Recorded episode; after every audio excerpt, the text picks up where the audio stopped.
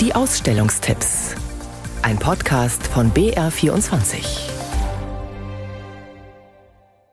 Alle zwei Jahre vergibt die in München ansässige Danner Stiftung einen Preis für innovatives Kunsthandwerk. Egal ob Glas, Holz, Metall, Keramik, Textil oder Schmuck, hier geht es um Gegenstände, die Funktion und Ästhetik, Kunst und Handwerk in sich vereinen. Die Ausstellung mit den Finalisten des Preises ist in diesem Jahr in der Heiliggeistkirche in Landshut zu sehen und sie zeigt nicht weniger als die Crème de la Crème des zeitgenössischen bayerischen Kunsthandwerks. Der Hauptgewinn ging an Gunther Pfeffer aus Deggendorf. Sein außergewöhnlicher Vitrinenschrank ist aus heimischer Tanne gebaut. Die Seitenwände sind aus hunderten ineinander gesteckten Holzleisten geformt. Dieses Raster besteht aus 200 Laufmetern Tannenleisten, die überplattet sind. Also die werden halbseitig eingeschnitten und dann nur zusammengesteckt. Also das ist wirklich nur eine Steckverbindung ohne Leim oder ähnlichem. Und diese Schnittpunkte, das sind 4700 Stück. Und die in dieser Präzision auszuführen, dass man nachher keine Fugen sieht, ja, das ist die Herausforderung. Das Selbstverständnis einer Vitrine, Dinge schützen und zeigen, wird bei Gunter Pfeffer neu interpretiert. Blickt man seitlich auf die Oberfläche, sieht man nämlich überhaupt nichts. Nur aus bestimmten Winkeln kann man ins Innere hineinschauen. Gunther Pfeffers Vitrinschrank zeigt seine Schätze also nicht auf dem Präsentierteller.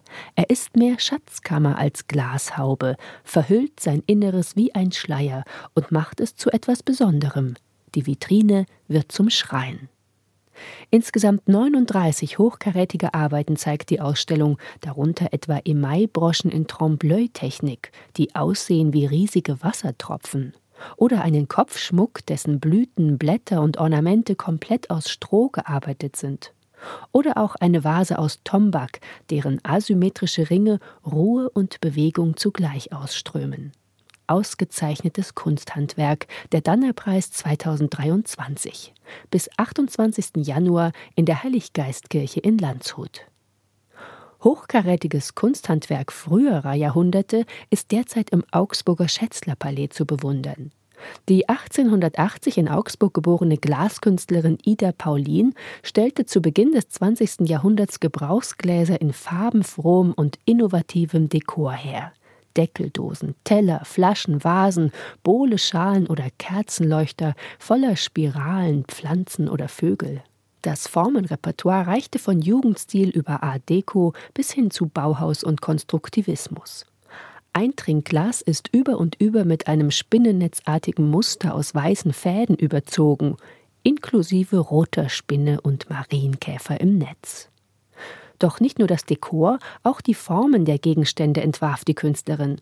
Museumsdirektor Christoph Treppesch. Und auf beiden Ebenen hat sie wirklich Fulminantes geleistet, innovative Formen entwickelt, produzieren lassen. Sie hat in Augsburg im Künstlerhof mit sechs Mitarbeiterinnen gearbeitet, war also auch wirtschaftlich sehr erfolgreich und äh, hat äh, zu den verschiedenen Zeiten immer wieder neue innovative Entwürfe äh, vorgelegt.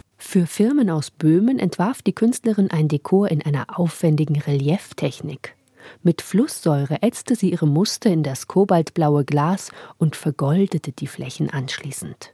Ida Paulin, Glaskunst made in Augsburg, bis 31. März im Schätzlerpalais in Augsburg.